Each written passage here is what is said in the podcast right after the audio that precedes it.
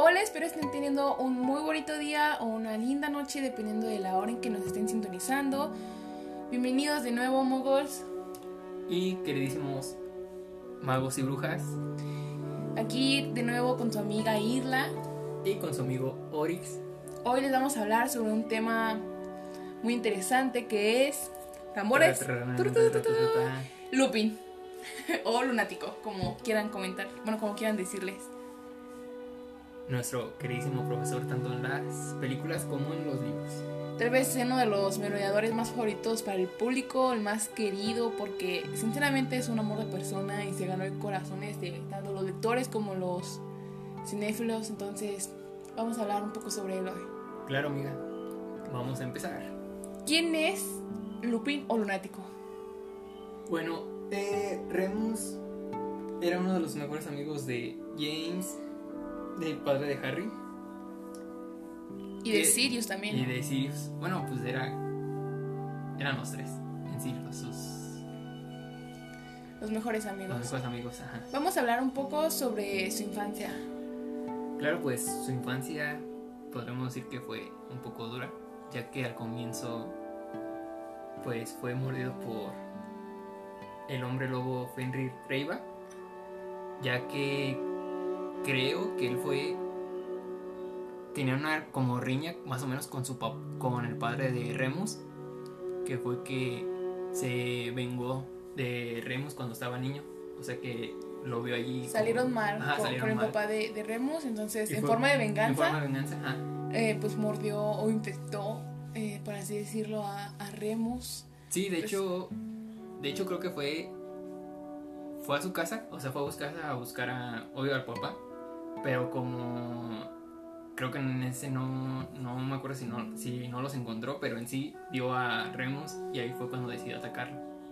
Recordemos que este hombre lobo era de verdad un sádico, sádico, sádico, porque, o sea, él no quería matar a la gente, o sea, realmente él disfrutaba hacerles daño, pero de una forma para siempre, o sea, porque una cosa es matar y tú dices, bueno, no, pues ya es sádico, pero otra cosa es no matarlos y hacerlos que vivan con ¿cómo decirlo? Con la maldición de un hombre lobo.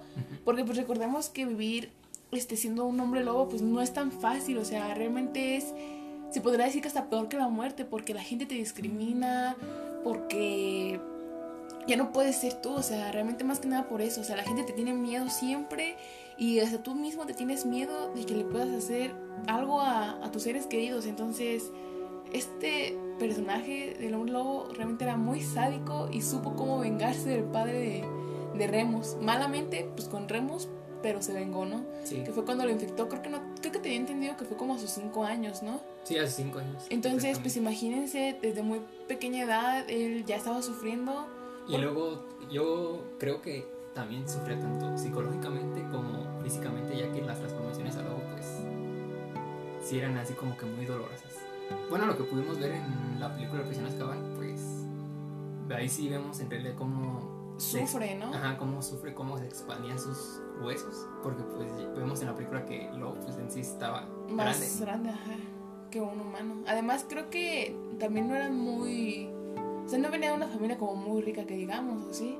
No. O sea, era como muy noble, entonces pues imagínense, de por sí ya era catalogado como pues como pobre o como alguien pues no muy rico y todavía que lo que lo cataloguen por hombre lobo, pues digamos que si tuvo una infancia un poco pues no muy bonita que digamos. Entonces, eso nos lleva a la segunda etapa de su vida, que fue llegar a Hogwarts.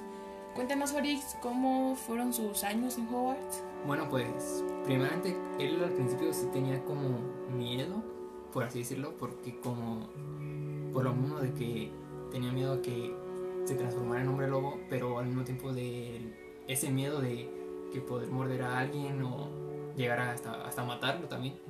O sea, también por eso no quería como que entrar a, a una escuela. A una escuela exactamente. Pero en sí fue Albus Dumbledore que fue que los visitó y fue que pudo convencerlo. Y ya estando en la escuela, pues sí entró con ese temor. Pero ya estando, ya conociendo a James y a Sirius más que nada. Eh, Todo mejoró. sí, lo ayudaron a salir adelante. Pero al principio sí era como que, porque luego, luego no, ellos no, Pues no, no, ah, no, no les quiso contar, exactamente, no les quiso contar. Hasta, hasta que ellos, este, James y Sirius, fue que se dieron cuenta. Supongo que lo, lo, lo dedujeron puesto que él desaparecía cada fin de Cada mes. mes. Claro que el único, se supone que la única persona que sabía en la escuela que él era hombre lobo, pues era el profesor Dumbledore. Entonces era el que lo ayudaba como a escabullirse o como faltar a ciertas clases. Supongo que ya todo mejoró para, para Remus cuando sus amigos se enteraron porque pues ya no tenía que ocultarlo más, ¿no? Además de que tenemos que admitir que tuvo muy buenos amigos como lo fue pues más que nada este James y Sirius que lo ayudaban, o sea, todos sabemos que, que ellos se, se convirtieron en animagos para estar con él, para cuidarlo y pues para Y estar en su sus, amistad. sí, y estar en sus, tanto en sus mejores momentos como en sus peores momentos. Entonces creo que aquí las cosas para, para Remus Lupin pues mejoraron muchísimo al ya tener amigos, al saber que sus amigos no se alejaron de él, al saber lo- que era. Lo apoyaron. Ajá, o sea, lo apoyaban y... Lo Sí, apoyaban y lo querían, no lo aceptaban como era. Sí, lo aceptaban exactamente como era. Y pues, si nos escucharon en el primer episodio, pues, como hablamos de que también, este, para que Remus estuviera más tranquilo, pues Dumbledore le construyó la casa de los gritos. La famosísima casa de los gritos, embrujada según. Ajá, que Que todos sabemos que no era así. Y bueno, después, ¿qué pasa cuando sale de Hogwarts? Cuando termina de ser un estudiante, sabemos que, bueno, realmente creo que no sabemos mucho sobre qué pasó después de, de Hogwarts, porque pues sabemos que después de salir todo de Hogwarts, pues mueren Pues, los papás sí. de Harry. Ajá. O sea, Y luego al enterarse de que, pues se metieron a la que- cárcel a Sirius. ajá, de que supo que según, pues el rumor, ¿verdad? Que Sirius fue el que mató a, a James y a Lily. Y que Peter, y que también mató a Peter, pues como que eso malo fue el que lo destruyó en sí. O sea, ya tanto Emocionalmente. emocionalmente. O sea, como que se fue el detonador así de él. De Pues saber sí, de que perder ya, a sus amigos más que nada. ajá, ¿no? de, de ya no tener a sus amigos. Y también, digamos, pues también mencionamos a Lily, amiga, porque también Lily, Sí, se también ganó la- su corazón. ajá, la- lo ayudó mucho. Y bueno, llegamos a la otra etapa de su vida, después de, de estar destrozado por completo, de tal vez vivir solo, porque realmente pues no tenemos como un dato de, de qué pasó, ¿no? Después de, de la muerte de Lily. Sabemos que pues pasaron varios años que suponemos que estuvo solo hasta que Dumbledore lo contacta para ser profesor de De, Harry, ajá, de maestro de defensa contra de las artes oscuras. Oscuras. Entonces, este, Exacto. pues entra haciendo profesor, que todo, lo- bueno, al menos en las películas, lo al principio lo, lo describen como alguien mal vestido. Sí, de hecho también es lo que se comenta en los libros, así como que lo ven muy... Como pobre, muy pobre, como... Ajá, o sea, de que, o sea, sí, como una tipo, por así decirlo, como discriminación más o menos. Porque además se veía como muy enfermo, ¿no? O sea, dicen Sí, o sea, que... ajá, que tenía aparte pues las cicatrices, Y ojeras. ojeras, este, su piel muy pálida. Pero fíjate que a pesar de eso, en las películas se ve muy guapo. Entonces, bueno, siendo profesor, llega, eh, bueno, se encuentra con su... Pues no como tal, pero se encuentra con, con el profesor Snape, que no era su enemigo como tal, porque realmente, pues se podrá decir que Snape era enemigo más bien de, de James, y, y de, de Sirius. Sirius. Que ahí sí Ajá, era más o sea, como era como la, rivalidad, ajá, pero este pues tampoco era el mejor amigo de Remus. No, pues no. O sea, no se llevaban tampoco bien, pero no eran así como que se odiaban como con los otros dos. Él Entonces, es como que es- Snape lo consideraba un poco así como de que, ah, pues tú eres del grupito de ellos. O sea, no le agradaba, pero era como de X, ¿no?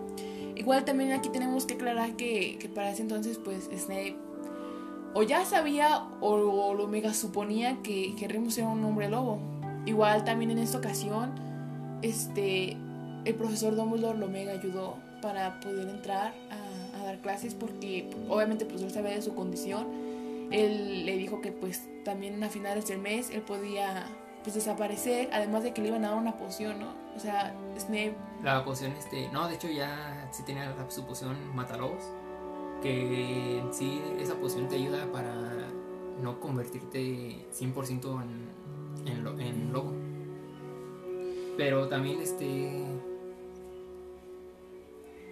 pues en sí, como dices, Dumbledore le ayudó mucho también ahí en esa fase a Remus. Y porque ya ves que también Snape, eh, bueno, en, en, los libros eh, dice que, que Snape este, a fuerzas quería que dejar este, que se saliera de su puesto de maestro de defensa contra las artes oscuras porque, por su condición. De hecho, él fue, si te fijas en la película El prisionero, al final le comenta a Harry que, que ya una persona fue el que comentó su condición, a lo que se refiere que es a, pues Snape. a Snape, que fue el que comentó. Pues también sabemos que Snape pues, también quería este puesto desde hace un montón, entonces pues era como la oportunidad de Snape, ¿no? Pero pues sinceramente todos sabemos que el profesor Remus Lupin fue un profesor muy querido por sus estudiantes, fue un profesor muy bueno, o sea, realmente pues era un profesor muy, muy bueno, o sea, enseñando, o sea, de hecho creo que fue el mejor que tuvo, el primer mejor que tuvo Harry, porque pues todos sabemos que de los profesores que conocimos cuando Harry estaba estudiando, pues al menos uno no, no, lo conocemos como tal, ¿no? El tímido, ¿no? Que yo supongo que pues, no era muy bueno. Profesor Quirrell. Al menos como profesor no. Pues, pues sí, de hecho fue como que Remus fue como que el más...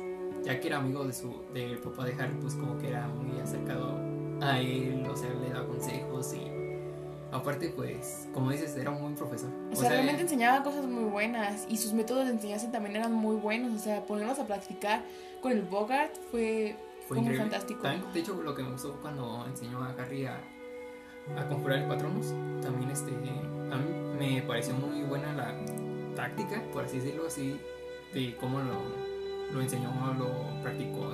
Además recordemos que se nos ha mencionado en las películas que solamente magos muy, muy poderosos perdón, son capaces de conjurar un patronos y Remus era uno de ellos. Sí, o sea, era muy hábil también. Sí, de hecho, eh, Remus podría hacer sus patronos este, en forma de, animal, que era un lobo, me parece. Pero él, por mantener este, su secreto, su secreto este, lo mantendría su patrón sin corpóreo. O sea, no, no tomaba la forma. Pero pues era un muy buen mago, sinceramente. Todos nos sentimos tristes cuando, cuando le tocó dejar el colegio, ¿no? O sea, fue como, no, no te vayas. ¿Por qué? Sí, de hecho yo también así de, no. Sí, o sea, fue un profesor que, se le, como les comento, inmediatamente se ganó el cariño tanto de otros profesores como, de los, alumnos y de los espectadores. O sea, a todos amábamos al profesor. De hecho, yo digo, si estuviera en Hogwarts, ¿Te gustaría estar con él? Me gustaría estar en sus clases. Sí, la verdad a mí también era un profesor muy, muy bueno. Bueno, vamos a hablar un poquito sobre lo que pasa después de, de dejar el puesto de profesor contra Defensa de las Artes Oscuras. ¿Nos quieres comentar, ahorita qué es lo que le pasó? Sí, pues luego de dejar su puesto como maestro, entra a lo que ya se dedica más como que al ejército de... A la Orden del Fénix, o sea, ya es como que más dedicado a eso, porque como ya se viene lo de Voldemort, o sea, ya ya parece más este como ya apareció Voldemort eh, ya resucitó y toda la cosa pues ya como que más estás más centrado en la orden. Pero además conoce a una personita en ese bueno tal vez la conocí desde antes pero aquí es donde se empieza a dar una cierta historia romanticona con Ninfadora Tonks y decimos bueno decimos que una historia porque hay que comentarles que todos sabemos que terminaron juntos porque pues en la película se nos muestra pero fue una historia un poco dramática hasta cierto punto porque pues Ninfadora estaba súper mega enamorada de él, pero él se sentía una persona, o sea, él, mismo se menospreciaba porque él sentía que no era digno de que alguien lo amara.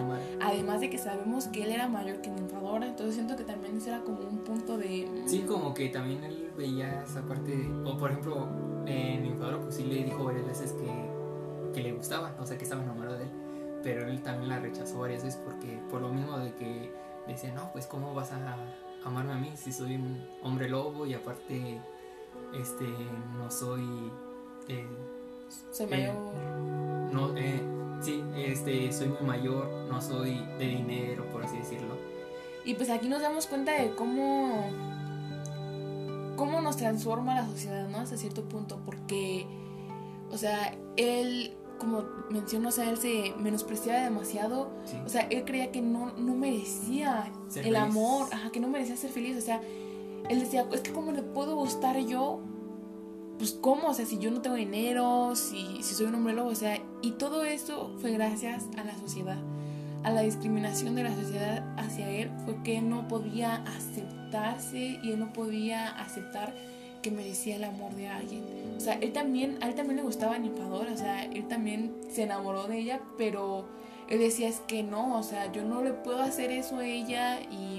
De, pues, eh. Más bien de pensar de que no, pues yo sí puedo darle una mejor vida o así. Más bien como que decía, no, pues qué vida va a llevar conmigo. Ajá, de a tener que aguantarla en sus transformaciones, así como que sí, exactamente, como dices, se menospreciaba el mismo. Exacto, entonces conocemos una parte de que Remus rechazó a Ninfadora, que fue cuando Ninfadora se, se mega deprimió, ¿eh? se nos quería morir. que fue cuando, cuando cambió el patrón ¿no? de, Ninfadora, de Ninfadora. Creo que cambió Sí. a, un, a un lobo. Ah, un lobo. sí, Porque sabemos que, que los patronos solamente pueden cambiar por tres razones. Por que amas mucho a una persona, que sabemos que, que a lo mejor por eso cambió el patrón de, de, de Snape. Snape. porque eh, su patrón es un, un ciervo, una sierva, por una, creo que es una depresión muy muy fuerte o un acontecimiento que te haya afectado mucho. Sí. ¿Y cuál era la tercera? La tercera, bueno, es que... Un cambio de actitud, Cambio de algo actitud, así. ajá. Pero también no está la que cuando te deprimes mucho también igual es cuando ya no puedes como que hacer tu patrón, tu, tu patrón eh, corpóreo, o sea que ya nomás lo haces incorpóreo, Ujú. como lo hace Harry en Represión Azkaban. Al principio que nomás lanza la, se ve la luz, pero no, no se ve el animal. Bueno, entonces, el chiste es que se deprime la ninfadora, ya después como que recobra el valor y, y deciden amarse, ¿no? Deciden juntarse. Pasa algo ahí que... Que los dos, bueno, también creo que ahí sí le ayudó un poco a Remus porque dijo, como que lo, lo llegó a ayudar a, este, a entrar en razón. Porque dijo, pues, oye, tienes a alguien que te quiere, que te puede ayudar a salir adelante. Y todo, pues, fue como que recapacitó allí. Y pues fue cuando se deciden juntar. Cuéntanos, amigo ¿se, ¿se casan o, o nomás se juntan? No, se casan. Se Sí, casan. En secreto. Porque en las películas no salió, ¿eh? Pero ya es como son las películas. Bueno, en los libros sale que se casan. Invitaron a Harry. Sí, de hecho, eh, le piden a Harry que sea el padrino de Teddy, que es su hijo. Así que Harry queda como su padrino. Que recordemos que realmente a Teddy no lo conocemos hasta el final de la última película que sale. Pero también. eh, Para, lo que- para los que nomás han, han visto las películas, es el hijo de Remus y de Ninfadora. De hecho, se nos, menciona, se nos llega a mencionar un poquito en. ¿Cuál fue? En las Reliquias de la Muerte, en la parte 1, si no me recuerdo, creo. Que fue cuando Sí. iban a hacer este. Cuando se hace como la pelea de los Potters. Ajá, cuando se van a transformar apenas, que Eh, van llegando a la casa. Que van llegando, ajá, y les dice, "No, tenemos algo importante que decirles. Y, les, dije, les dice, creo que ojo loco. Este, dejen el sen- ¿cómo se dice? El sentimiento, senti- bueno, el sentimiento a un lado. Ahí supongo que les iban a comentar que tenían un hijo. Porque, porque- realmente ya lo habían tenido, no sé, ya había nacido. Sí, de hecho, ahí sí dan a entender cosas que, van a tener al niño, porque como también Ninfadora se agarra así como que la panza así. y, y como ya iban a dar la noticia, pues yo digo que ya, ya, ya, ya iban a dar la noticia. Pero pues, Pero pues no los dejaron. Exactamente. Y ya después de ahí ya no se supo nada. Realmente no, ya nada más. Pues de hecho, en las películas. Bueno, en las películas, en las escenas eliminadas de la Reliquia de la Muerte parte 2, eh, podemos observar que nomás al principio se ve Remus cuando está en la... No me acuerdo si es en la Torre de Astronomía. Y ya después de rato vemos a Ninfadora que está con él. Pero hay una escena ahí eliminada que donde llega Ninfadora y le, y le, pre- y le a- y Remus le pregunta a Ninfadora que qué hace ahí ella, que debería estar con Teddy. Y Ninfadora le dice que no, que ahorita Teddy está con su mamá, que, que ahora eh, la que lo necesita es Remus. Bueno, Por si Vamos. no vieron esa escena eliminada. yo no la había visto, la verdad. No, sí está. Yo, no- yo había escuchado pues que eh, por videos que cuando se llega para cuando se empieza a pues, a hacer la segunda guerra mágica creo que fue Remus el que no quería participar tanto o no quería que, que Ninfadora participaran pues porque ya tenían un hijo o sea ya o sea él no quería Sí, o sea, ya. pues ya- dejar huérfano a Teddy a Teddy. Sí, exacto. O sea, ya quería que los dos estuvieran a salvo ellos dos. Y fíjate que se Pues me hace sí. algo muy triste porque. O sea, cuando apenas empieza a ser feliz, llega Voldemort y ya empieza a matar a todos otra vez y pues le toca ir a pelear. O sea, si Sí, te das cuenta, hecho. apenas empezaba a ser feliz, o sea, realmente feliz. O sea, Y de hecho, si te das cuenta, amiga, eh, ahí se repite la misma historia como con Harry. sí. Que se queda huérfano y pues de padre no queda, se queda con Harry. Eh. Bueno, pues todos sabemos, todos los que hemos visto las películas y leído los libros, sabemos pues que, que Remus muere. Ya lo comentó ahorita Oritz que, Oritz, que su hijo pues queda huérfano. Y sí, efectivamente muere. En la batalla de Hogwarts. Y mueren también Infadora. O sea, en las películas lo hicieron como muy romántico a su muerte hasta cierto punto porque Sí, de hecho. vemos una escena donde mm, están como rompiendo el como el domo de seguridad que tienen y se intentan dar la mano, ¿no? Como que se, se empiezan a juntar las ah, manitas junta las manitas. y ya después la próxima escena donde los vemos es muertos. Sí. También intentando darse las manos. Entonces fue como de, ah, no, la verdad yo, amigo, lloré. Sí lloré cuando lo vi porque fue como de, De hecho, No. de hecho, a mí también fue de mis muertes más que todavía no puedo superar. O sea, que también me duelen tanto en el libro como en la película, porque en la película, o sea, ya verlos ahí, a los dos ahí tirados, así como que dije, no, no. Sí, pues realmente la vida de, de nuestro personaje Remus Lupin no, no fue muy bonita, bonita. o muy fácil de todo porque pues le tocó que luchar con muchas cosas y cuando pues empezaba a ser feliz pues no lo Tuvo matan. que enfrentar adversidades, pero pues digamos también, sí tuvo también este, Momentos buenos. buenos. Pues ya no, no sé, digamos. Pero se merecía como- más, más momentos buenos realmente. Sí, de hecho. Pero Y- pues también podemos decir que sus momentos buenos también los pasó con, con sus amigos, con Con las personas que quería también. Y pues la muerte de, Remus Lupin significa la muerte absoluta. Ah, ¿no es cierto? No, no, sí, sí. Muere, muere Remus y es cuando mueren todos los merodeadores. Sí, de hecho. O sea, Lupin fue el último mer- merodeador en morir. De hecho, si te fijas, eh, al momento de cuando van a, cuando quieres abrir el mapa de Maradona tienes que decir, no, este, se presentan sus nombres, el lunático, colagusano, canótico, ornamental. Si los lees de forma inversa, es en la forma que, que murieron cada uno. Exactamente. Sí, tienes razón. Entonces, pues, aparece primero Lunático y fue el, el último en morir. Pues ni Sí. Una historia muy, muy triste. Les vuelvo a comentar, uno de los personajes más queridos por todos, de verdad. En una sola película se ganó el corazón de todos. de Y nuestro todos, profesor todos. favorito. El, el mejor, tal vez, de, mejor. de defensa contra las artes oscuras, al menos en los años escolares de Harry. Bueno, vamos a hablar sobre otro tema de Harry Potter, amigo, que sería Sobre el Halloween en Hogwarts. porque ya se está acercando el Halloween. Entonces vamos a hablar sobre cómo es el Halloween en Hogwarts.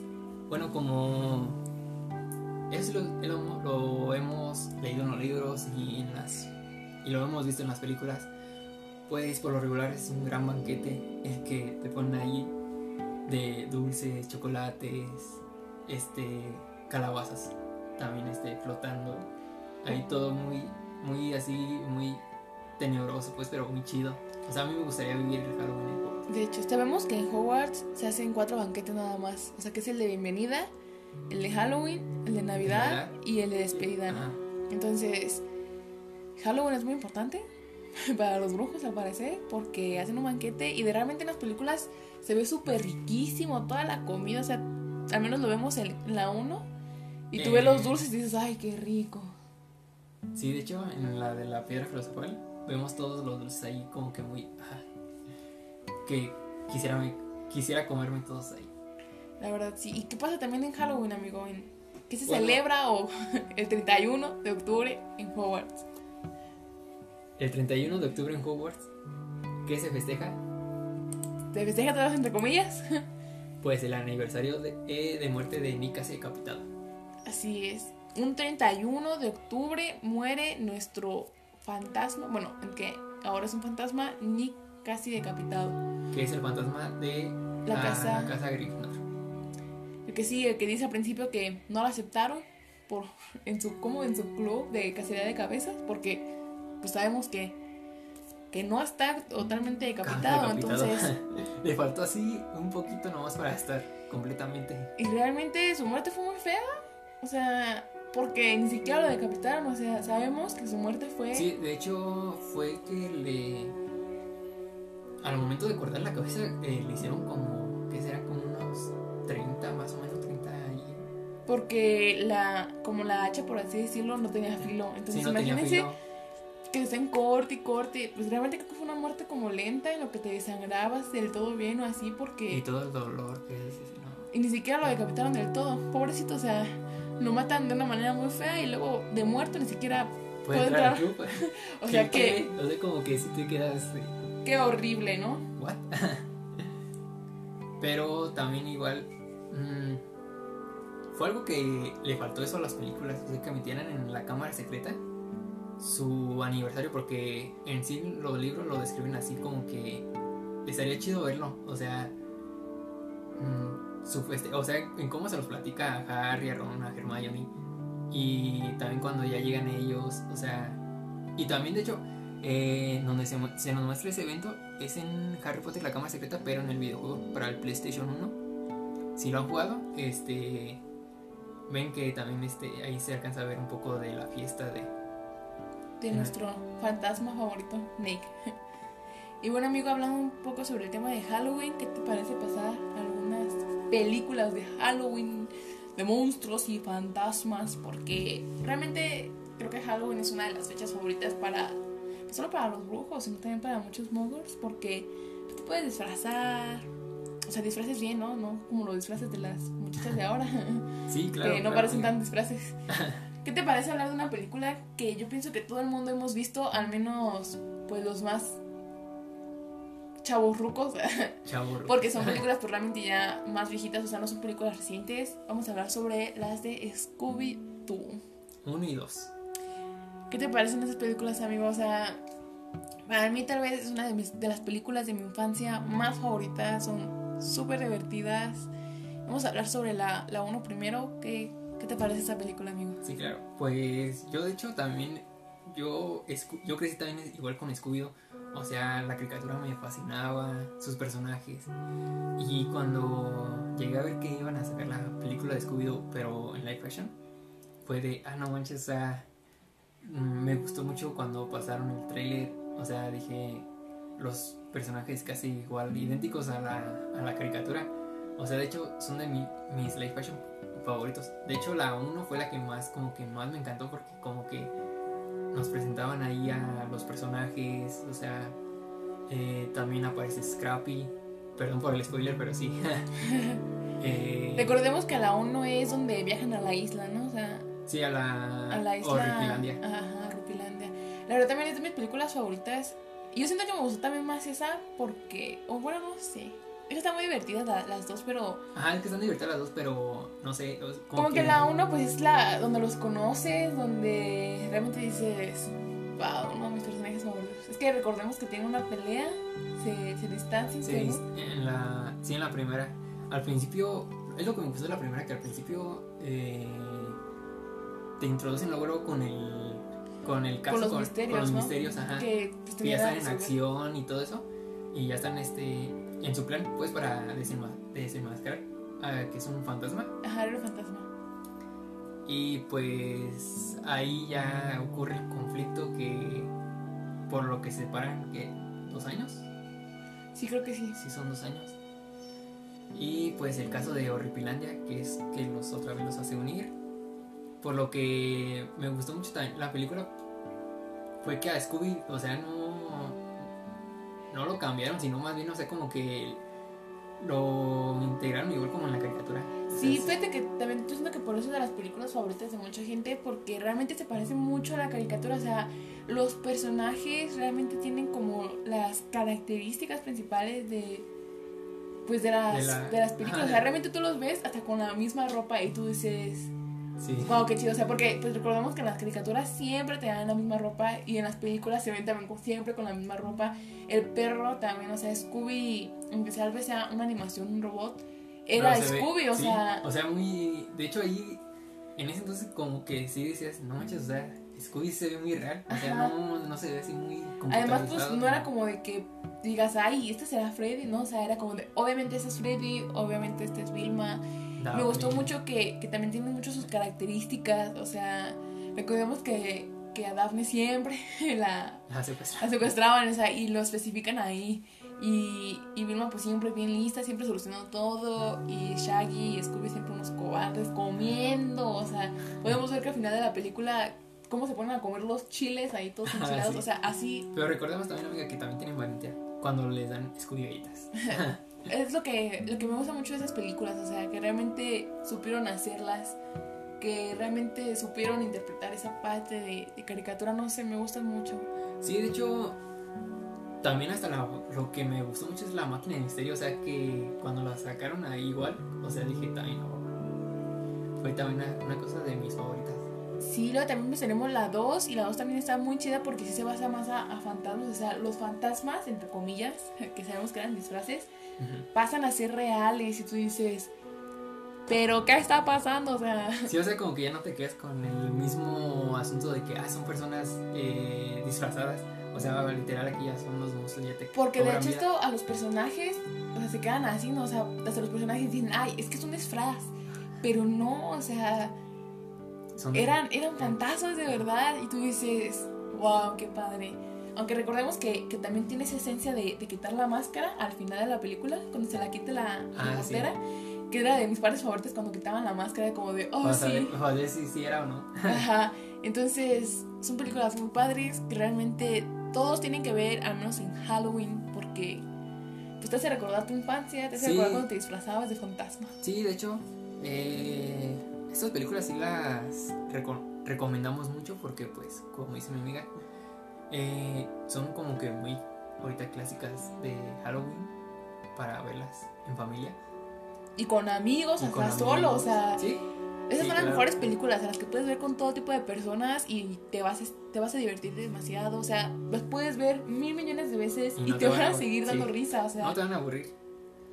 Sí, o sea, tienen cinco estrellitas para nosotros, de verdad, véanlas. 5 de 5, Si no tienen nada que hacer para ese 31 de, de diciembre, 31 de noviembre, no, de octubre, de octubre, sí, también. para ese 31 de octubre, de verdad, eh, véanlas con sus hermanitos, con amigos, inviten a sus amigos a, a ver las de Scooby-Doo, porque de verdad se los recomendamos, la van a pasar muy, muy bien. De hecho, están en Netflix la 1 y la 2.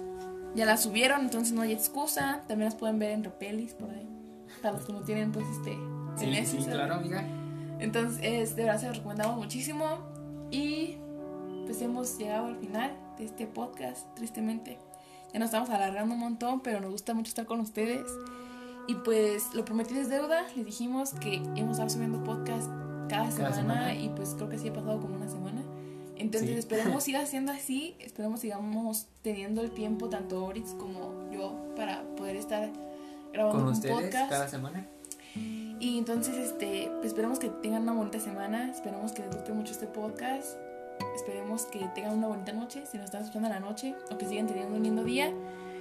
Y pues nos vemos la Y, próxima y que tengan un feliz Halloween en Hogwarts. Los amamos. en Hogwarts. Nos vemos.